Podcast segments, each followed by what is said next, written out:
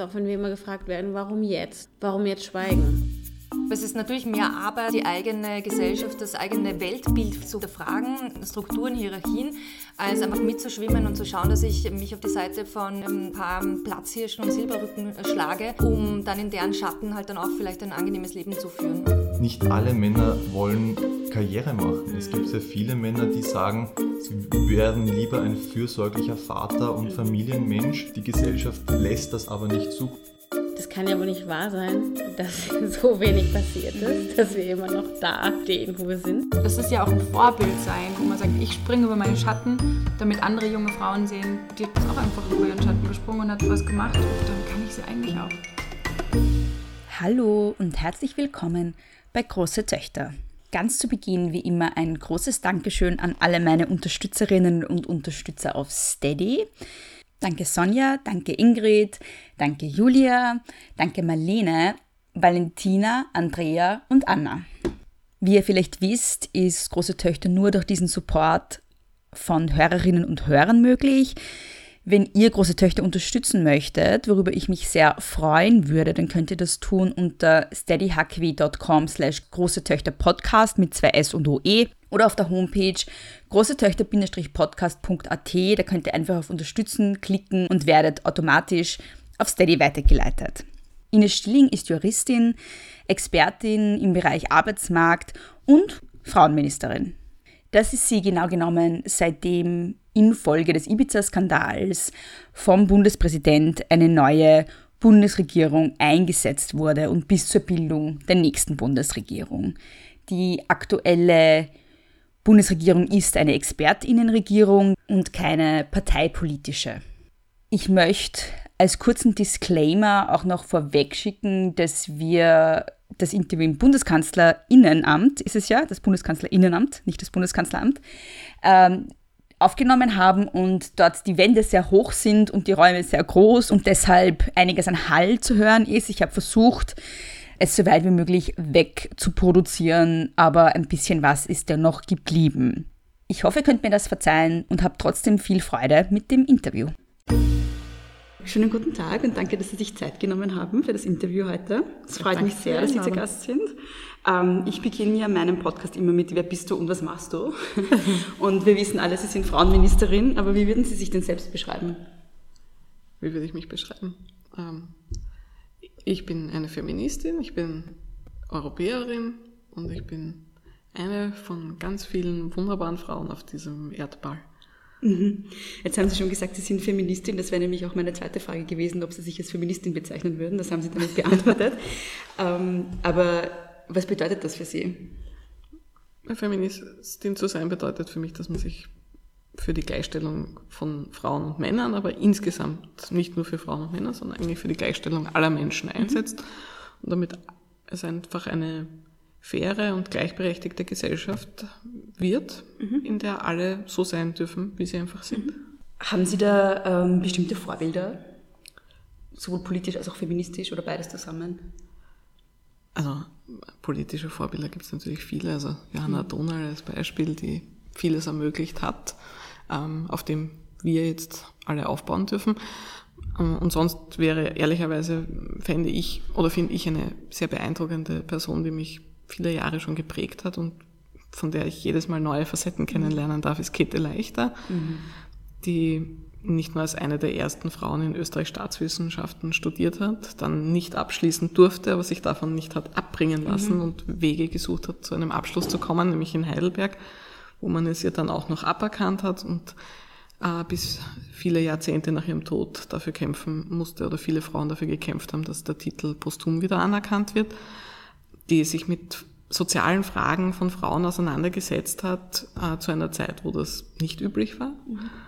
die sehr viele sozialwissenschaftliche Studien gemacht hat, die dann nicht nur die Studien gemacht hat auf eine sehr moderne und damals auch ganz neue Art, sondern sich eben auch mit Frauenthemen beschäftigt hat, mit der Situation von berufstätigen Frauen und daraus aber auch konkrete Forderungen abgeleitet hat, die auch zum Teil, also beispielsweise für die Hausgehilfinnen, tatsächlich äh, Veränderungen gebracht haben. Das finde ich sehr beachtlich, die aber unabhängig davon sich auch mit Themen beschäftigt hat, die heute noch so aktuell sind. Die Bewertung von Arbeit als Beispiel, wo wir eigentlich das, was sie damals in den 30er Jahren geschrieben und äh, gesagt hat, dazu eins zu eins heute auch noch mhm. als immer noch aktuell äh, gültig ansehen können und die sich trotz aller Widerstände, Anfeindungen, Hindernisse ihre Haltungen bewahrt hat, mhm. ähm, dafür leider auch mit ihrem Leben bezahlen musste.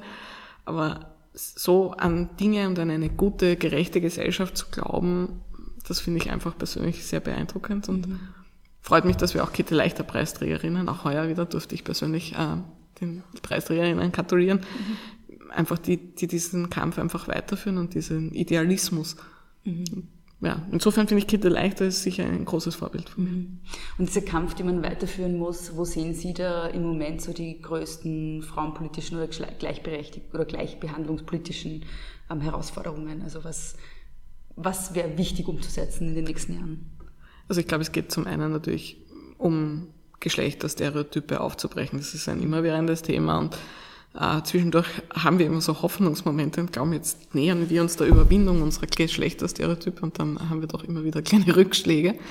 Ähm, und ich glaube, wenn man heute zum Beispiel in Spielzeugläden oder äh, Modegeschäfte geht sich da anschaut, dass wir neuerdings wieder eigene Produkte für Mädchen und für Buben produzieren, dann wäre das aus meiner Sicht ein Punkt, wo man wieder verstärkt Augenmerk drauf setzen muss. Das braucht einfach viel Sensibilisierungsarbeit. Ähm, da muss jede und jeder an sich selber arbeiten, weil wir alle unsere Stereotype im Kopf haben, die wir hinterfragen müssen. Und das ist natürlich ein Projekt, das auch längere Zeit braucht, bis es auch wirklich in der Bevölkerung dann wieder entsprechend auch zu Veränderungen kommt.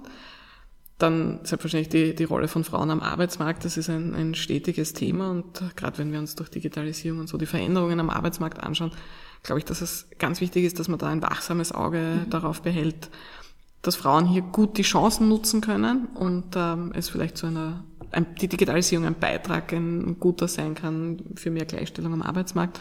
Und ein Thema, das uns, fürchte ich, in vielen Jahrzehnten immer noch begleiten wird, ist natürlich das Thema Gewalt gegen Frauen. Mhm. Ähm, von der strukturellen Gewalt bis wirklich zur physischen und psychischen und all den neuen Formen der Gewalt, Hass im Netz, Cybermobbing, mhm. all diese Dinge. Also das, glaube ich, wären so die, die Hauptaktionsfelder, mhm. die einfach noch viele Regierungen, fürchte ich, beschäftigen werden. Ja, dann reden wir mal kurz über die drei Aktionsfelder. Also bei dem ersten Thema Geschlechterstereotype würde mich interessieren, was Ihrer Meinung nach da die Politik leisten könnte.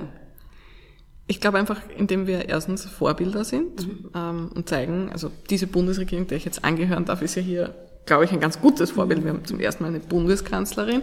Äh, wir sind zur Hälfte Frauen in der Bundesregierung. Wir haben einen Bundespräsidenten, der bei unserer Angelobung uns und allen erklärt hat, es kann niemand mehr sagen, es geht nicht. Mhm. Äh, wir versuchen tagtäglich zu beweisen, dass es wirklich geht mhm. und dass es gut ist und sinnvoll. Wir sind auch, was unsere Altersstruktur angeht, sehr durchmischt, was unsere Herkünfte angeht, ähm, unsere Orientierungen und Wertanschauungen und ich mhm. denke, und trotzdem können wir gut und wertschätzend miteinander zusammenarbeiten und das denke ich, da kann die Politik als Vorbild einmal vorangehen. Ähm, ich glaube auch, dass wenn wir einfach verschiedene Menschen sichtbar machen und ihre Leistungen und das von, von, einem Geschlecht oder einer Herkunft endlich mal entkoppeln, dass wir mhm. da schon Beiträge leisten können. Und natürlich sind wir alle auch als Frauen gefordert, uns nicht immer in Stereotype pressen zu lassen und da auch ein bisschen widerständisch zu sein, auch wenn das nicht immer angenehm und lustig ist. Ähm, und wenn wir an Sigi Maurer oder andere denken, die hier ganz deutlich auch zeigen, sie sind, wie sie sind und es kann jetzt jemandem gefallen oder nicht, dass man da natürlich massive Anfeindungen auch provozieren kann. Und ich glaube, dass es auch wichtig ist, uns auch mit diesen Personen, die sich dann einfach mutig voranstellen, zu solidarisieren. Und auf der anderen Seite glaube ich, dass wir auch, also ich konnte auch den Antisexismusbeirat beim Werberat äh, wieder mhm. aktivieren.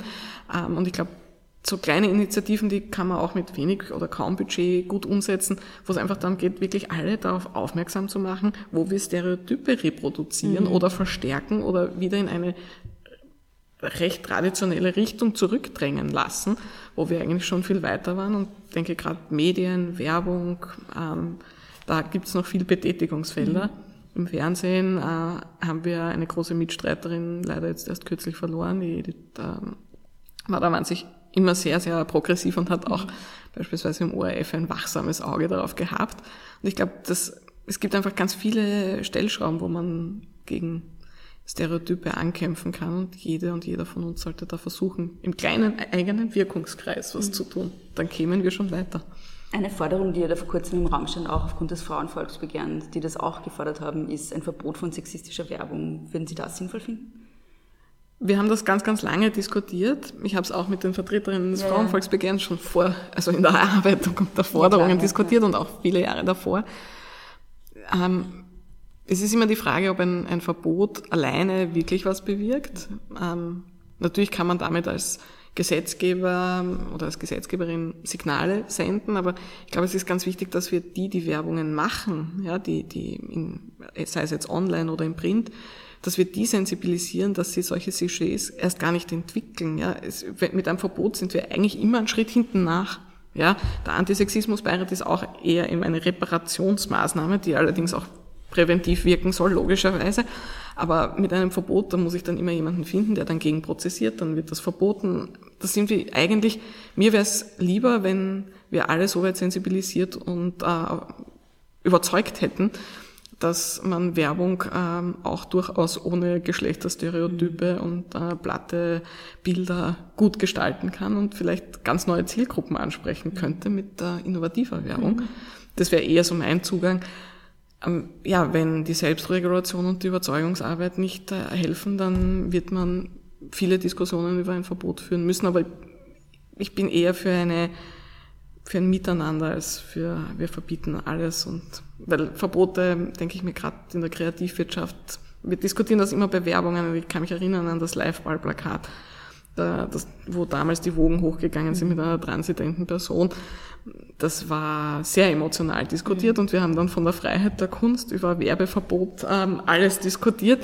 Ich finde aber es grundsätzlich wichtig bei solchen Diskussionen, dass es eben eine gesellschaftliche Diskussion ist mhm. und dass sich Menschen einmal mit Dingen auseinandersetzen, die sie vielleicht üblicherweise aus ihrem Leben verdrängen. Mhm. Ja, kann man mhm. auch was Positives dran sehen, wenn Dinge mal provozieren vielleicht.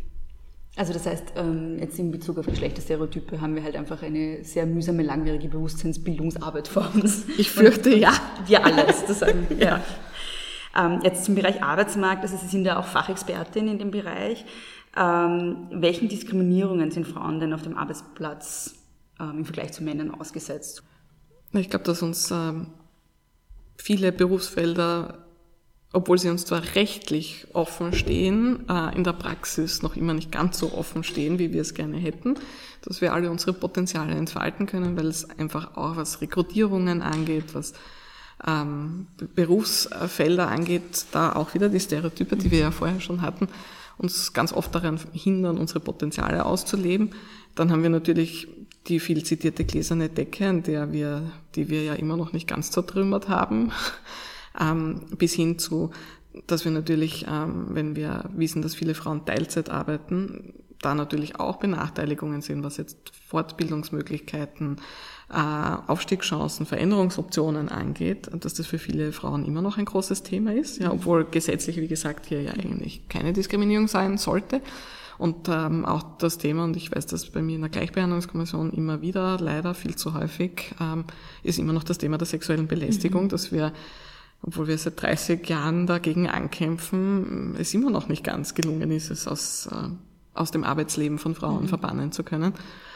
Ähm, das wären so für mich so die, die ersten großen Themen. Aber ich glaube, dass Frauen in vielerlei Hinsicht, auch beim Einkommen, das natürlich darf man nicht vergessen, gibt es auch immer noch Diskriminierungen. Einfach nur, weil man Frau ist, bis hin zu den Herausforderungen, dass uns immer noch die Vereinbarkeitsproblematiken sowohl in der Kinderbetreuung als auch in der Pflege betreuungsbedürftiger Angehöriger zugeschrieben werden und uns nahegelegt werden, ob wir das wollen oder nicht. Mhm. Und ich glaube sozusagen all diese strukturellen Dinge bis hin zu wie weit können wir, wenn wir im ländlichen Raum wohnen, zu Arbeitsplätzen kommen, ja, von denen wir dann mhm. hoffentlich auch leben können. Also ich glaube, da gibt es noch viele Benachteiligungen, die sicher nicht mehr so plakativ sind wie noch unter Johanna Donal, wo mhm. wir ja auch, wir mussten damals, hätten Frauen ja noch ihren Ehemann fragen sollen, ob sie arbeiten gehen dürfen. Mhm. Das haben wir Gott sei Dank überwunden. Aber so die die Diskriminierungen und Benachteiligungen sind jetzt etwas äh, subversiver geworden, mhm. würde ich meinen, aber mhm. immer noch vorhanden. Mhm. mhm. Weil Sie schon auch das Thema sexuelle Belästigung am Arbeitsmarkt angesprochen haben, ähm, wie beurteilen Sie eigentlich so den Effekt von MeToo in Österreich? Ich habe nämlich den Eindruck, äh, dass es irgendwie sehr versandet. Wieder haben Sie den Eindruck, dass das was bewirkt hat? Partiell glaube ich schon, ja. weil es einfach ein Thema wieder war und wieder sich viele damit auseinandergesetzt haben, auch mit ihren eigenen Erfahrungen und den Mut gefasst haben, sich beispielsweise an die Gleichbehandlungsanwaltschaft, an die Gleichbehandlungskommission zu wenden oder es auch mal zu thematisieren. Gleichzeitig glaube ich, dass wir nicht ganz diesen breiten Gesellschaftsdiskurs damit erzielt haben wie in anderen Staaten mhm. äh, dieser Welt. Ich glaube, es ist immer noch ein sehr tabuisiertes Thema in Österreich, ähm, obwohl auch in Österreich die MeToo-Kampagne sehr groß war und wenn ich an die Festspiele Erl äh, als exemplarisches äh, Momentum in Österreich denke, das natürlich zu breiten Diskussionen in vielen Bereichen geführt hat, wo wir früher nicht darüber diskutiert haben, über sexuelle Belästigung. Das finde ich schon gut. Es ist nur, dass man sich wirklich traut, seine eigenen Erfahrungen auch zu äußern und zu sagen, ja, es ist mir passiert und ich bin eigentlich kein armes Opfer, sondern ich bin ein starkes Opfer und ich habe Rechte und die nehme ich mir jetzt mhm. auch. Da, glaube ich, hätten wir wahrscheinlich noch eine etwas längere MeToo-Debatte gebraucht. Aber es war trotzdem ein guter Anstoß. Es ist zumindest in vielen Einrichtungen zu einem Thema gemacht worden, mhm. ähm, wo es bisher einfach unter den Teppich gekehrt worden mhm. wäre. Mhm. Und ähm, es hat viele Frauen und Mädchen gestärkt, das Thema auch aktiv anzusprechen, was ich gut finde. Mhm. Das bringt uns eigentlich auch schon zum Thema Gewalt. Das war irgendwie so der dritte Themenbereich, den Sie angesprochen haben. Das war tatsächlich ein Themenschwerpunkt der letzten Regierung. Ähm, jetzt ist so meine Frage, was ist da noch offen? Also was gäbe es noch zu tun im Bereich Gewaltschutz, Ihrer Meinung nach? Also ich glaube, dass man in der Gewaltprävention nie genug tun kann. Mhm. Ähm, wir, wir haben Gott sei Dank mit der Frau Bundeskanzlerin gemeinsam ein paar Finanzmittel noch umschichten können um beispielsweise Workshops an Schulen mit jungen Menschen machen zu können, mhm. damit wir möglichst frühzeitig Menschen zeigen können, wie man mit Konflikten anders umgehen kann als mit Gewalt, mhm. äh, mit Stress, mit Herausforderungen, mit Zurückweisungen, mit Kränkungen, ja, dass es da auch andere Strategien gibt. Das finde ich ganz wichtig, weil wir müssen möglichst früh ansetzen. Ähm, gleichzeitig glaube ich, dass wir auch, was die opferschutzorientierte Täterarbeit angeht, noch sehr großen Handlungsbedarf in Österreich haben, damit auch wirklich wenn ein Gewaltvorfall passiert ist, wir auch mit den Tätern weiterarbeiten, damit es langfristig nämlich arbeiten können, damit es zu einer Verhaltensänderung kommt. Und ganz allgemein natürlich die Mittel, die wir bräuchten, um Opfer von familiärer Gewalt, äh, sexueller Gewalt, psychischer Gewalt bestmöglich unterstützen zu können.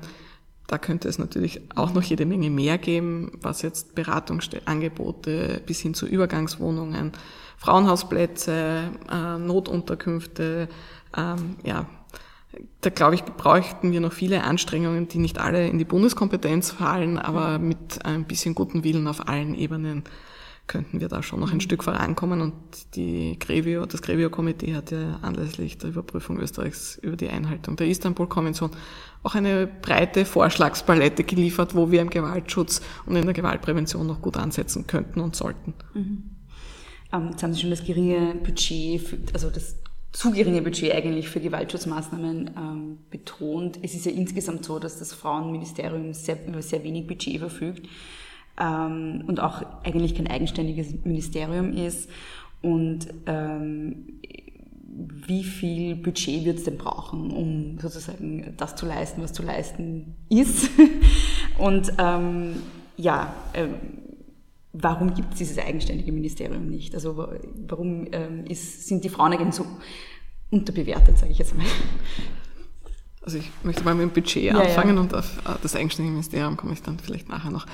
Ähm, also jetzt kann man natürlich, dass das Frauenbudget, das eigentliche Frauenbudget auf Bundesebene nicht besonders groß ist, ist, glaube ich, eh hinlänglich bekannt, dass es seit vielen Jahren bedauerlicherweise nicht erhöht werden konnte, ist auch bekannt. Gleichzeitig muss man sagen, dass ja nicht nur das Frauenbudget glücklicherweise für Gleichstellungsmaßnahmen und Gewaltschutz und Gewaltpräventionsmaßnahmen äh, verwendet wird, sondern dass auch andere Ressorts hier Budgetmittel zur Verfügung stellen. Insofern muss man es wahrscheinlich, weil Frauenpolitik ist eine Querschnittsmaterie und deswegen müsste man da auch ein bisschen was dazu rechnen. Nichtsdestotrotz bin ich ganz der Meinung, dass wir mehr Budget bräuchten. Wir haben auch im Nationalrat, äh, also bei einigen Debatten letzt, im September, wenn ich mich richtig erinnere, äh, einen Antrag, der, der auch angenommen wurde, diskutiert, wo die Abgeordneten selber mehr Budgetmittel für den Gewaltschutz gefordert haben. Ich habe da auch gesagt, dass aus meiner Sicht zumindest vier Millionen Euro für diesen mhm. Bereich notwendig werden. Ich habe dazu auch Gespräche mit, äh, mit allen Parlamentsparteien geführt. Ich habe auch mit dem Finanzminister bereits gesprochen, um auch zu zeigen, wo eigentlich noch Budgetbedarf bestünde, nicht nur im Gewaltschutzbereich, dort aber natürlich auch. Und es wird der nächsten Bundesregierung obliegen, da mhm. auch eine budgetär, bei den Budgetverhandlungen entsprechende Schwerpunktsetzungen vorzunehmen. Aber ich glaube, mittlerweile ist allen politischen Parteien in Österreich ähm, relativ klar geworden, dass es hier einen Budgetbedarf gibt. Welches Ergebnis das bringt, wird man dann sehen. Aber wie gesagt, solange auch andere Ressorts Mittel beisteuern, mhm. bin ich zuversichtlich, dass wir das Notwendigste zumindest bereitstellen können. Und das Thema des eigenständigen Ministeriums, das ist jedes Mal bei jeder Regierungsbildung ein, ein, ganz großes Thema. Aus meiner Sicht ist es nicht so zentral, ob es ein eigenständiges Ministerium ist, ähm, sondern aus meiner Sicht ist es gerade was Frauenpolitik, aber auch was ähm, Kinderrechte und andere Querschnittsmaterien angeht, ganz, ganz zentral, dass es von der Spitze abwärts ein wirkliches Anliegen ist. Dann ist es aus meiner Sicht relativ egal, wo man die Frauenagenten jetzt ressortmäßig verankert, ob man es in ein eigenes Ressort gibt oder so wie wir jetzt im Bundeskanzleramt, wir waren auch schon in der Bildung, in der Gesundheit, im Sozialen, also sozusagen, das ist aus meiner Sicht nicht die Kernfrage. Die Kernfrage ist, ist es ein Thema, das von allen Beteiligten von der Spitze abwärts wirklich ernst genommen wird und gemeinsam vorangetragen wird. Und dann wird es gelingen, auch wirklich große Fortschritte zu erzielen. Bin derzeit sehr optimistisch bei den aktuell regierungsverhandelnden Parteien, dass das ein, ein Thema ist. Mhm. Ähm, auch der Herr Bundespräsident hat es eben auch auf seine Agenda gesetzt und ich denke auch bei dieser Bundesregierung jetzt, die zwar eine Übergangsregierung ist, aber doch hat man gesehen, dass es eben wichtig ist. Wir haben vom Mentoring-Programm äh, in der Land- und Forstwirtschaft eben bis mit der Frau Bundeskanzlerin die Beratungsstelle Hase im Netz äh, Dinge und Projekte vorantreiben und angehen können, ähm, sozusagen, die auch zeigen, dass es wirklich jeder und jedem von uns ein, ein ganz wichtiges Thema ist. Mhm. Sie sind ja vor Ihrer Tätigkeit als Frauenministerin ähm, Sektionschefin gewesen im Frauenministerium. Ähm, wie sind Sie da eigentlich, also wie, wie hat sich dieser Weg für Sie eröffnet? Wie sind Sie da hingekommen? Also von meiner Ausbildung her bin ich ja Juristin ja. und das war mir eigentlich immer ein Anliegen, dass ich den Menschen, die es nicht so einfach haben, helfe oder sie unterstütze, dass sie zu ihren Rechten kommen. Mhm. Ähm, deswegen bin ich dann über, also ich habe verschiedene Stationen in meinem Leben ausprobiert und bin dann irgendwie in der Arbeiterkammer Wien gelandet, wo ich einfach vor allem Frauen, was ihre Rechte am Arbeitsmarkt, aber auch im Zusammenhang mit ähm, ihrer Schwangerschaft und den damit zusammenhängenden Rechten angeht, mhm. ähm, habe ich da viele Frauen unterstützen können. Und so bin ich dann als Expertin einmal angefragt worden, eine Frauenministerin zu unterstützen. Und ja, dann hat es mich in den öffentlichen Dienst mhm. verschlagen, wo ich eben auch in der Frauensektion gemeinsam mit all meinen Mitarbeiterinnen und Mitarbeitern jeden Tag versuche, die Themen so zu gestalten oder unsere Expertise dort zur Verfügung zu stellen, damit wir die Welt außerhalb unseres Ministeriums ein bisschen geschlechtergerechter und unterstützender äh, gestalten können. Mhm. Wie verstehen Sie jetzt Ihre Rolle als, als, als Ministerin? Na, in Wirklichkeit nicht anders, als ich es äh, in meiner Beratungstätigkeit oder auch in meiner Funktion als Sektionschefin gesehen habe.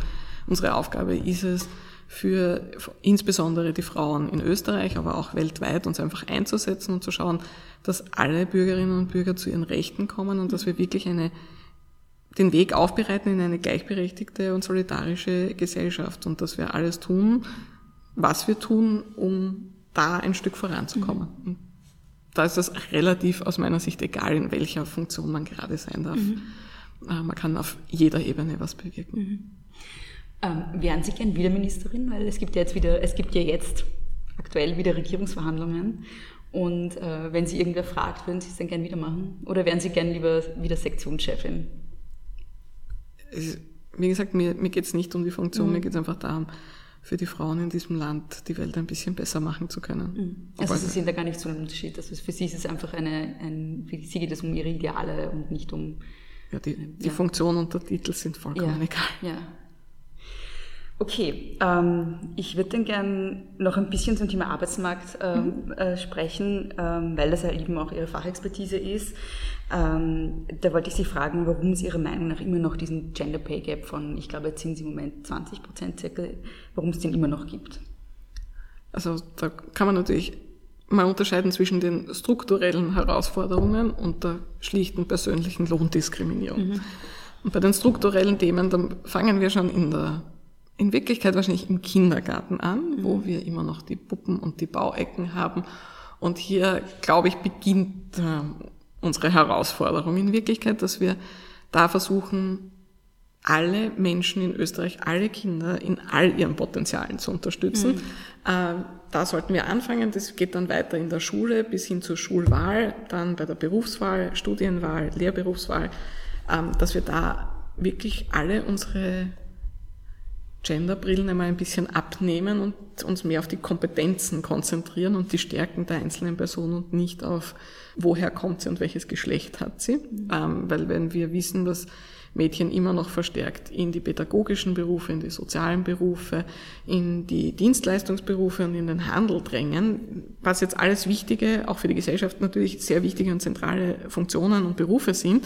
Wir aber dann gleichzeitig wissen, dass die Männer immer noch mehr im technischen, äh, naturwissenschaftlichen Bereich zu finden sind und gleichzeitig wissen, dass wir auch hier deutliche Gehaltsunterschiede haben, dann glaube ich, müssen wir eben sehr viel früher eigentlich beginnen anzusetzen was die strukturellen Herausforderungen angeht. Gleichzeitig müssen wir auch das Thema der Verteilung der bezahlten und unbezahlten Arbeit mhm. uns ganz gut anschauen, wie wir da zu einem gewissen Ausgleich zwischen den Geschlechtern beitragen können, weil auch das einfach einen Teil unserer immer noch 20 Prozent Gehaltsunterschiede ausmacht. Und das Thema, dass wir über unsere Einkommen, unsere Gehälter viel transparenter werden reden müssen, in den Betrieben, aber auch ganz persönlich, das ist, glaube ich, dann auch noch ein Punkt, damit wir eben diese individuellen Diskriminierungen auch mhm. wirklich mal besser angehen können und dagegen auch mehr vorgehen können, weil rechtlich darf ich zwar nicht diskriminiert werden beim Einkommen aufgrund meines Geschlechts, aber wenn ich nicht weiß, was mein Kollege verdient, dann kann ich es schwer beweisen und dagegen vorgehen. Mhm. Jetzt gibt es ja im Moment gerade auch eine Reihe an Forderungen im Bereich Arbeitsmarkt, die darauf hinwirken sollen, dass eben bezahlte und unbezahlte Arbeit gleicher verteilt wird, dass ähm, sich sozusagen die Lohnunterschiede zwischen Männern und Frauen ausgleichen. Und eine der Forderungen ist eine Arbeitszeitverkürzung. Würden Sie das auch aus feministischer Perspektive für eine sinnvolle äh, Maßnahme halten? Ich glaube, bei Arbeitszeitverkürzung muss man immer berücksichtigen, ob das mit oder ohne Lohnausgleich dann mhm. stattfinden kann, ähm, weil wir haben ganz viele Frauen, die Vollzeit arbeiten und trotzdem keine Existenzsicherung mit ihrem Einkommen erzielen können. Wenn wir dort dann noch die Arbeitszeit verkürzen, verkürzen wir automatisch auch das Einkommen. Mhm. Und ähm, das ist aus meiner Sicht nicht das, wie wir Frauen unterstützen können zu einem selbstbestimmten und unabhängigen Leben. Ja. Gleichzeitig finde ich aber in der gesellschaftlichen und äh, auch ökonomischen Debatte wichtig, das Thema Arbeitszeit und Verteilung der Arbeitszeit anzusprechen wenn eine Arbeitszeitverkürzung dazu beitragen kann, dass wir eben die unbezahlte Arbeit anders mhm. aufteilen können oder auch Frauen ermöglichen, an gesellschaftlichen Themen stärker partizipieren zu können, indem sie einfach mehr Zeit auch haben, sich für ein politisches Amt, für ein Ehrenamt in der Gemeinde äh, oder in Themen, die ihnen wichtig sind, zu organisieren äh, mhm. und da auch mitzuwirken, dann kann, dann finde ich, ist Arbeitszeitverkürzung natürlich schon auch ein wichtiges mhm. Thema. Aber ich glaube, man muss das man muss da einen sehr breiten gesellschaftlichen Diskurs auch äh, andenken, schauen, wie kann das dazu führen, dass wir zu einer gleichberechtigteren Gesellschaft kommen und dass trotzdem alle die Möglichkeit haben, von ihrer Arbeit auch zu leben. Mhm. Weil das sollte, also wir wollen ja nicht äh, Frauen in neue Abhängigkeiten bringen. Das heißt, Sie würden sich dann nicht unbedingt dieser Forderung anschließen, sondern es, ist, es kommt drauf an, sozusagen.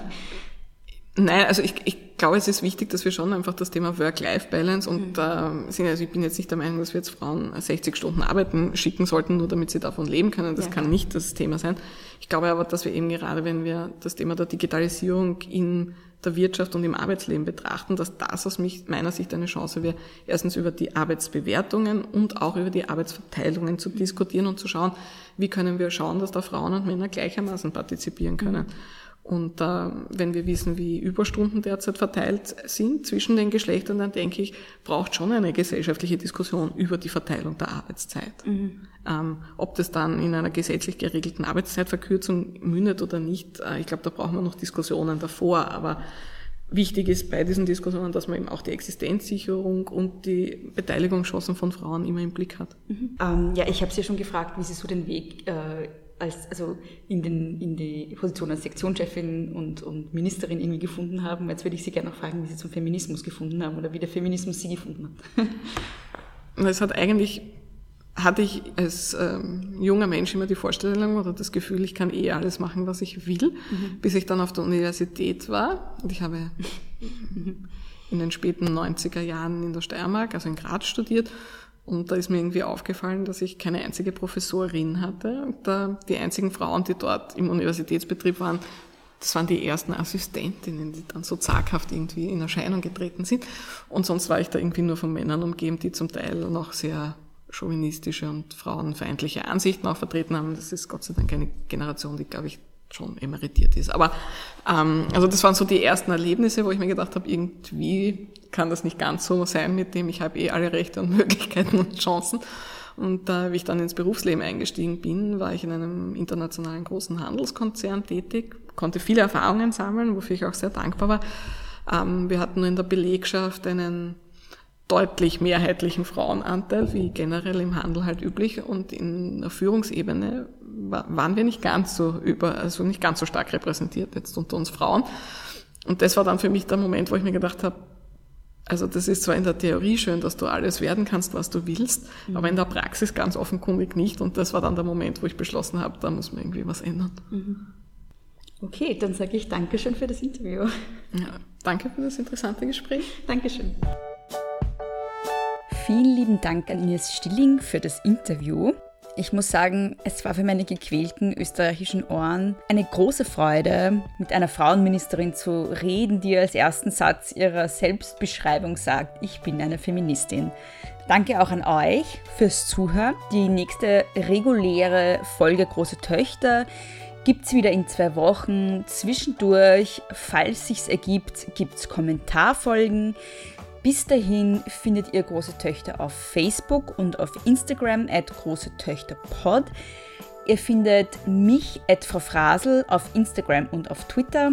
Große Töchter hat eine Homepage, nämlich www.großetöchter-podcast.at. Da könnt ihr den Podcast auch hören. Wenn ihr Große Töchter unterstützen wollt, dann könnt ihr das wie gesagt über Steady tun, steadyhq.com slash große Töchter Podcast oder über die Homepage äh, wenn ihr dort auf Unterstützen klickt. Vergesst nicht, große Töchter zu abonnieren, damit ihr keine Folge verpasst. Erzählt euren Freundinnen und Freunden davon. Und wenn ihr ganz lieb seid, dann könnt ihr mir auch eine 5-Sterne-Bewertung und eine kurze Rezension auf Apple Podcasts schreiben. Bis zum nächsten Mal. Nicht kleinkriegen lassen.